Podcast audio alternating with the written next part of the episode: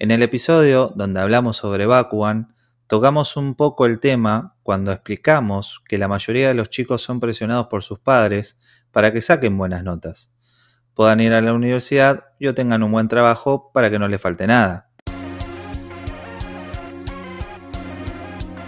Uno en un millón de personas deben estar viendo un anime. Uno en un millón de personas deben estar leyendo un manga. Uno en un millón de personas deben estar escuchando este programa. Hola, soy Damián Mealla. Y yo soy Enrico Colita. Y esto es Uno en un millón, un podcast de manga y anime. Hoy vamos a hablar de un tema que aparece bastante en anime, que es la figura del hikikomori. Este término japonés se usa para referirse a un fenómeno social que consiste en que las personas escojan abandonar la vida social encerrándose en sus casas debido a varios factores personales y sociales. Aclaramos que hikikomori no hace solo referencia a la población que padece esto, sino al trastorno en sí mismo e incluye a individuos que sufren de fobia social o problemas de ansiedad social. El manga que vamos a usar para entender un poco este fenómeno es Welcome to the NHK, una novela escrita por Tatsuhiko Takimoto e ilustrada por Yoshitoshi Abe, que la verdad no se la recomiendo a nadie. Crean en nuestro análisis y como elemento de estudio es buena, pero es una historia que tiene elementos problemáticos que podrían saltearse. Welcome to the NHK no es una historia para cualquiera maneja un humor negro un tanto especial ya que se ríen sobre temas como la depresión o el suicidio.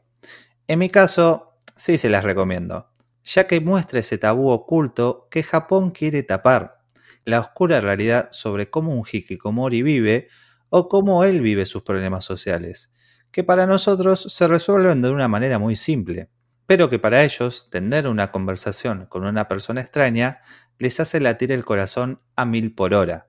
Pero a modo de sinopsis, Welcome to the NHK relata la vida de Sato, un ex universitario, entrando a su cuarto año de aislamiento.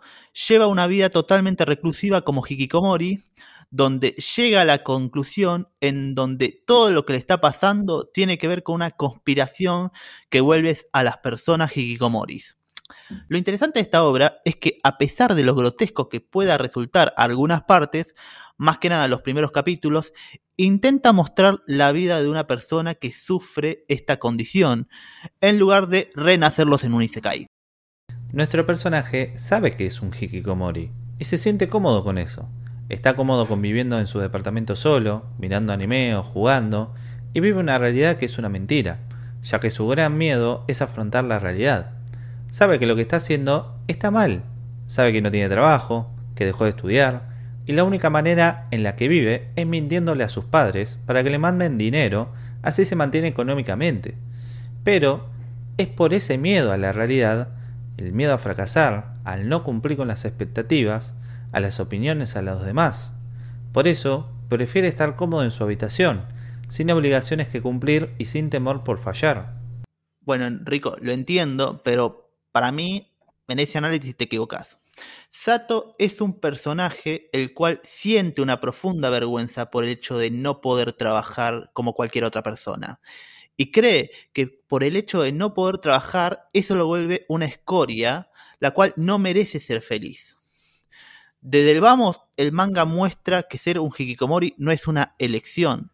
Se ve un deseo de salir y a partir de esta teoría conspirativa va a servir como herramienta para salir a la sociedad. Pero Sato realmente muestra la imposibilidad de salir e incomodidad que se siente al entrar en contacto con los otros.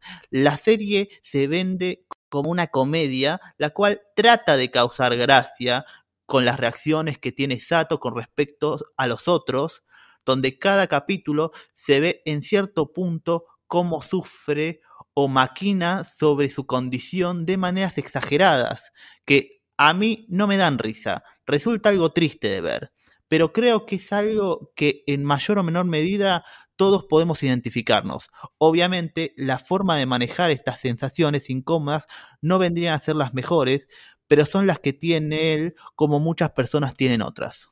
Mira, te lo voy a retrucar, Damián.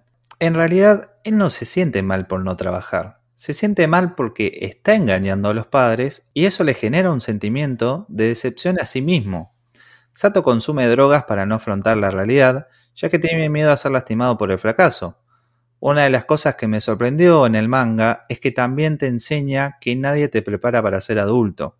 Por ejemplo, en un momento Sato y Megumi, su ex compañera de secundaria, que trabaja en una empresa que es una estafa piramidal, está viviendo y recordando el secundario, en donde los dos eran los mejores de su clase, a lo cual se ríen y dicen, ¿de qué sirven las buenas notas en la vida real? Una frase corta y cruda, y así está lleno el manga. No solo nos habla de nuestro protagonista, sino también de sus conocidos, que algunos sufren depresión, otros trastornos psicológicos y algunos otros más.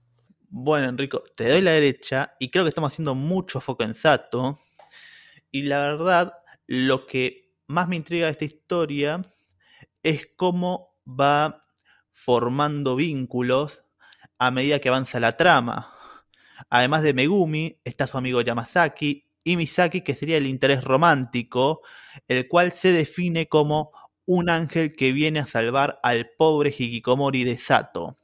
Welcome to the NHK nos presenta este grupo humano de personas que no se adecúan a las normas sociales, los cuales se utilizan entre sí para evitar la frustración o angustias que les produce la sociedad por medio de diferentes métodos.